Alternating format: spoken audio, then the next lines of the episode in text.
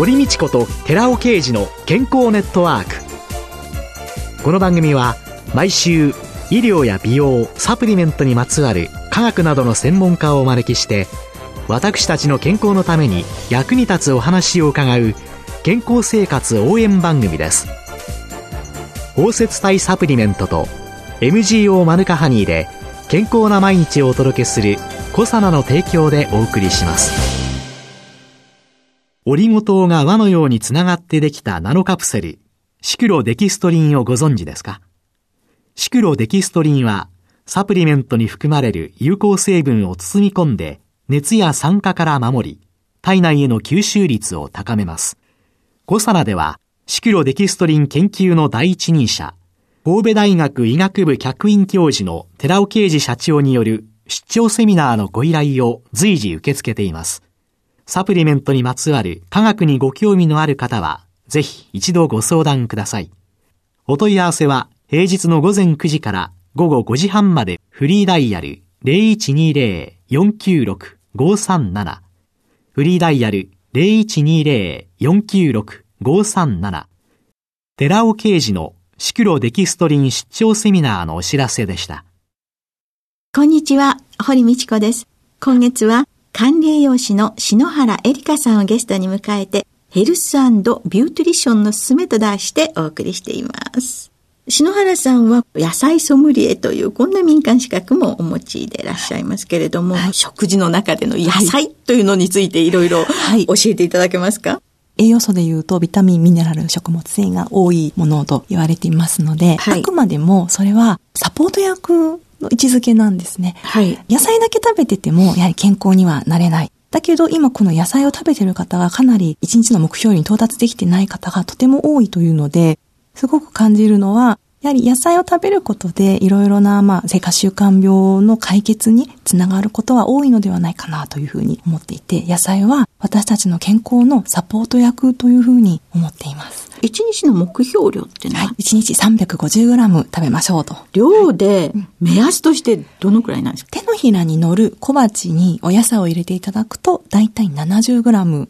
ていうことは5皿。手のひらに乗る小鉢一つ。はい。70グラム。それを1日5皿で。5皿。350グラムです。朝1皿、昼2皿、夜2皿。これをまず目安に1日目標として取っていただければと思います。1日を振り返ってということをお話しするんですが、前食べたお食事。なので、例えば昼ご飯だったら朝食べた時の食事を振り返っていただくか、そのお食事をパッと見た時でもいいんですが、手のひら一つの小皿が何皿あるかなっていうのを確認してもらえると、最初はね、いいと思うんです。食べる時にパッと見て、あ、野菜一つあるですとか、うん、あ、二皿野菜が乗っているですとか、うん、そういった簡単な確認でもいいですので、それをやっていただくことがまず一歩かなと考えています。生野菜はたくさん食べてるの、私野菜サラダはって。あれ一体何グラムぐらいなんだろうそうですね。確かにですね、生野菜になると傘があるので、一皿入れても70グラムには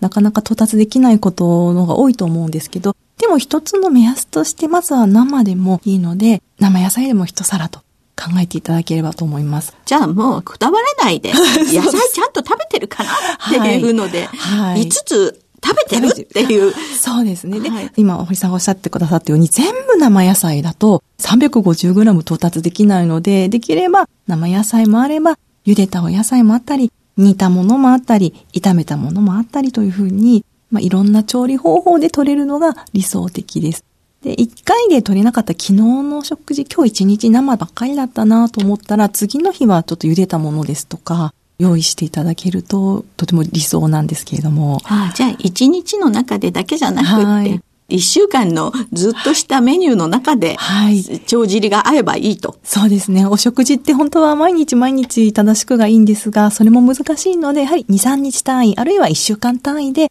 調整をしていただけると、すごくやりやすくなると思います。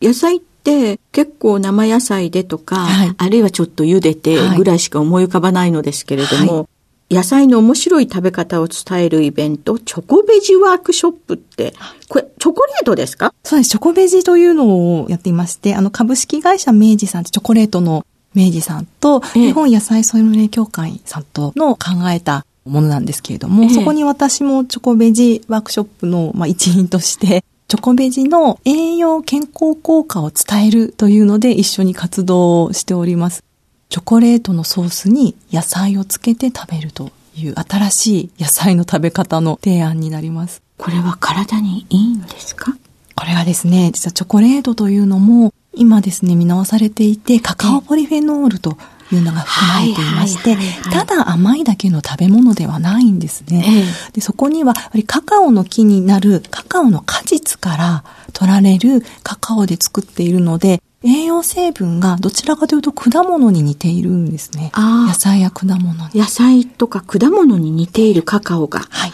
例えばですね、ビタミンで言うとビタミン B2、ミネラルはカルシウムやマグネシウム、亜鉛というものも多く含まれていて、食物繊維も多いというのがチョコレートなんです。あら、そんなにいろんなミネラルも含まれてるんですか？はい、そうなんです。で、野菜とちょっと違うのが、砂糖を使っているので、やはりお砂糖、炭水化物と脂質というところも、カカオバターというのが取れるので、脂質というのもあるんですけれども、脂質は、なんとオレイン酸も多いというので、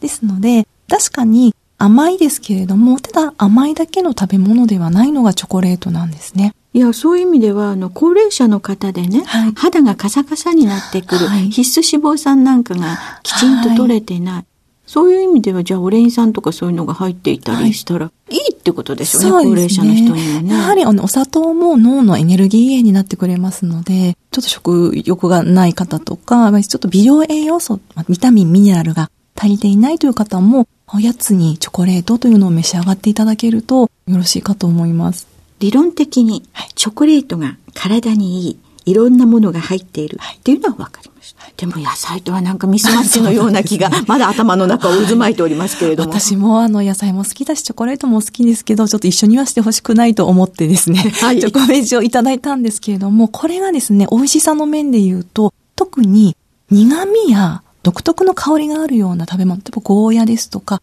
ピーマンですとか、セロリですかね。こういったものとチョコレートをつけて食べると、チョコレートのコクが苦味や香りをマイルドにしてくれて、食べやすくなるんですね。あ、そうですか。はい。これやってみないとやっぱりわかんないですかね。ピーマンが嫌いな子供って結構いらっしゃって、あとゴーヤが嫌いな子供もいらっしゃって、お子様対象にワークショップをした時は、大体ですね、野菜嫌いを克服して、喜んでピーマン食べて帰るという子供がたくさんいらっしゃってですね、もうその事例から、あ、子供が美味しいということは、美味しさの証でもあるなというふうに感じています。イメージをしていただきたいんですが、はい、チョコレートを口に入れた時って、スーッとチョコレートって口の中で溶けていきますよね。はいはい、マヨネーズ入れた時って、結構しっかりマヨネーズの味がお口に残っているかと思います。で嫌いなお子様が、例えばあの、マヨネーズをつけて食べる。これも野菜嫌いの克服に一つつながると思うんですけれども、じゃあチョコレートをつけて食べた時ってどうなるかというと、最初は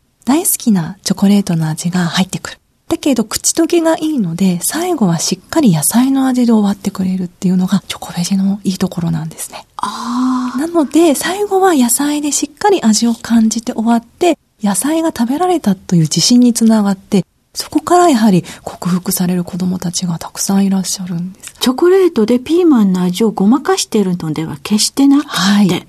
最後はしっかりピーマンの味で終わってくれるというのがチョコベジのすごいところなんです。そうするとまたチョコレートなしでもピーマンが食べられるようになっていく。ね、はい。チョコレートソースをね、作るのがめんどくさそうという方がいらっしゃるんですけれども、えー、牛乳を温めながらですね、湯煎なんかで温めながら、まあ、温かい牛乳にチョコレートを溶かすだけでチョコレートソースができるんですね。そしてそれをつけて食べると。そうです。それだけ。はい。じゃあちょっとね、はい、今試してみようかなって思ってらっしゃる方に。はい。牛乳をだいたい25ミリから30ミリリットルというと大さじ2杯。これをですね、できればちょっと湯煎をしながらですね、はい、温めていただいて、はい、そこにミルクチョコレートの板チョコ1枚。私は明治さんのミルクチョコレートを使っているんですが、1枚 50g、こちらのチョコレートを大さじ2杯の牛乳に溶かしていきます。結構たくさん入るんですよね、はい、牛乳の割にはチョコレートたくさん入るんです。はい、で、それをつけていただいてます。はい、でもその野菜がこう大事と言っても、その肉や魚とか、米とか麺類とかっていうね、いわゆる主食になるものというか、はい、三大栄養素ですかね、はい、こんなものもとっても必要だということと思うんですけど、こういうのの分かりやすい配分のコツみたいなものをちょっと教えていただあと上から見た面積でいいんですけれども、はい、ご飯ですね、主食が3の割合のところに対して、お野菜が2、で主菜という肉、魚、卵、大豆製品で主菜が1、はい、3対2対1ぐらいの割合で食べるとバランスがいいと言われています。丼物なんかですとね、はい、主菜っていうんですかね。はい、で、終わってしまって、野菜がないねって言って、そこに小鉢を。そうですね。プラスしていただければと。という。はい。こういうような中で、いわゆる主菜になるもの、お野菜とかお肉とかっていった時に、高齢になると歯が悪いから、硬、いお肉は食べられないから、はい、結局白身の柔らかいお魚だけにしちゃいますっていうような方いらっしゃるんですけど、はい、こういうその主菜になるいわゆるタンパク質的なものっていうんですかね、うん、そういうのは高齢の方はどういうことを気をつけている？量があまり食べられない方に関しては、少しの量でたくさんのタンパク質が取れるようなものがやはりおすすめですので、例えば、魚でしたら、今白身魚の方がタンパク質の量が多いので、ちょっと白身魚を選んでいただいたりですとか、お肉ですと、やはり鶏のささみ肉ですとか、はい、胸肉ですとか、できればそういった、あの、ちょっとの量でタンパク質が多いようなものを入れていただくと、しっかりと比較的取りやすいのではないかと思います。はい。今週のゲストは管理栄養士の篠原恵里香さんでした。来週もよろしくお願いします。お願いいたします。続いて、寺尾刑事の研究者コラムのコーナーです。お話は、小佐奈社長で神戸大学医学部客員教授の寺尾啓二さんです。こんにちは、寺尾啓二です。今週は緑の香り、青葉アルコールって言うんですけども、のシクロデキストリン水溶液による脳内機能改善というタイトルでお話しします。青葉アルコールを主成分とする緑の香りに学習意欲、学習能力の向上などといった生理作用があって、ストレスにも緩和し、ストレス解消や疲労回復に有用なことが複数の研究によって徐々に明らかとなり、近年受験生を持つ両親や認知症の危険性のある高齢者がいる家族に朗報ということで、その注目度はにわかに上昇しています。まずは、学習能力の向上に関する研究からお話しします。猿に緑の香り、青葉アルコールと青葉アルデヒドの混合物っていうものなんですけども、この緑の香りと猿の鉱物のバナナの香り。バナナの香りって言いますと、イソアミルアセテートっていう気圧性物質なんですけども、そして酢酸の3種類の匂いを嗅がせて、脳の異なる部位の血流の変化を確認したササベラの研究報告があります。研究報告の結果を紹介します。嗅覚っていうのは化学物質を感知して脳で匂いとして認識する感覚を言いますけれども、この嗅覚に関与している大脳嗅覚皮質において、コントロールの純粋な空気と比較しまして、3種の匂い物質、これいずれも簡単に飛んでいく物質ですけども、揮発性化学物質と言いますけども、の匂いを嗅がせた際に、その部位の血流はいずれも上昇いたしました。しかし、大変興味深いことに、学習、特に努力が必要な課題等の問題解決に関して、脳の部位である全体上皮質っていうところがあるんですけども、ここでは猿の大好きなバナナの香りではなくて、緑の香りを嗅いだ時のみに血流は上昇したわけです。ラジオですのでお見せできないのですけども、実際のペット、先週も出てきましたけども、陽電子、放射系、コンピューター、断層撮影っていうものですけども、このペットによる写真があります。非常にうまく緑の香りによって猿の大脳の全体上皮質の活性化が見られています。次にストレス解消に関しては中島らの研究報告があります。マウスにストレスをかけて副腎皮質刺激ホルモンの変化と体温の変化を見ています。なお、結晶中の副腎皮質刺激ホルモンはストレスを受けると上昇しますので、抑制できればストレスが軽減できていることがわかるわけです。結果、緑の香りを嗅ぐことによる副腎皮質刺激ホルモンの分泌抑制、並びに体温の上昇抑制が確認されておりまして、緑の香りに即時的に、また長期的にストレスを軽減する作用があることが判明しているわけです。さらに疲労回復に関する研究としては、マウスの強制遊泳試験っていうのがありまして、緑の香りを嗅いだマウスは、嗅いでないマウスに比べて3倍運動量が増加していることが分かっています。このように緑の香りは他の香りに比べて顕著な脳内機能の改善が示されています。この緑の香りは揮発性物質ですので、常時この香りを嗅ぐことはできないというのが問題です。そこでシクロデキストリンで緑の香りの主成分である青葉アルコールを包摂した水溶液のスプレー製品が開発されたわけです。通常のエタノール製剤とシクロデキストリン水溶液の情報特性が検討されています。不織風に青葉アルコール CD シクロデキストリン水溶液とエタノール製剤を噴霧した直後から7日間揮発性物質の情報特性を SPME っていう分析方法があるんですけども、その特性を分析しています。温度と湿度をコントロールしていない実験方法では、正確な情報速度を決定することはできません。しかし、青葉アルコールをエタノールに溶かした製剤スプレーでは、1日経つと青葉アルコールは揮発してしまって、完全に消失していることが確認できます。その一方で、シクロデキストリンで青葉アルコールを水に溶かしたスプレーを噴霧した場合には、噴霧直後はエタノール製剤よりも匂いの強度は低いんですけども、7日間後も青葉アルコールの香りを除法していることがわかるんです。よって、このスプレーを、例えば部屋のカーテンや壁紙に定期的に噴霧しておくと、常時緑の香りを嗅ぐことができる。それが可能となりまして、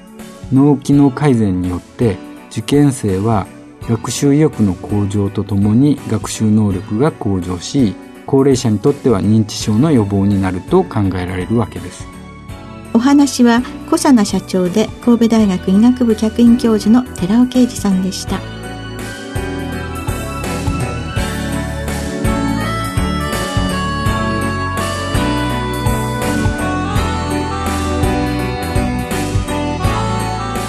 ここで小佐奈から番組お聞きの皆様へプレゼントのお知らせです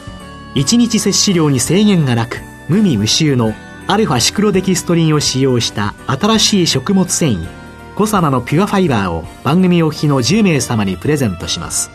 プレゼントをご希望の方は、番組サイトの応募フォームからお申し込みください。コサナのピュアファイバープレゼントのお知らせでした。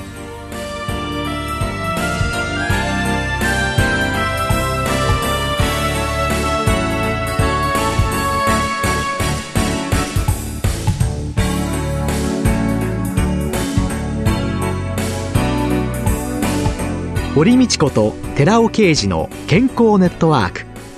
この番組は包摂体サプリメントと MGO マヌカハニーで健康な毎日をお届けする「コサナの提供」でお送りしました。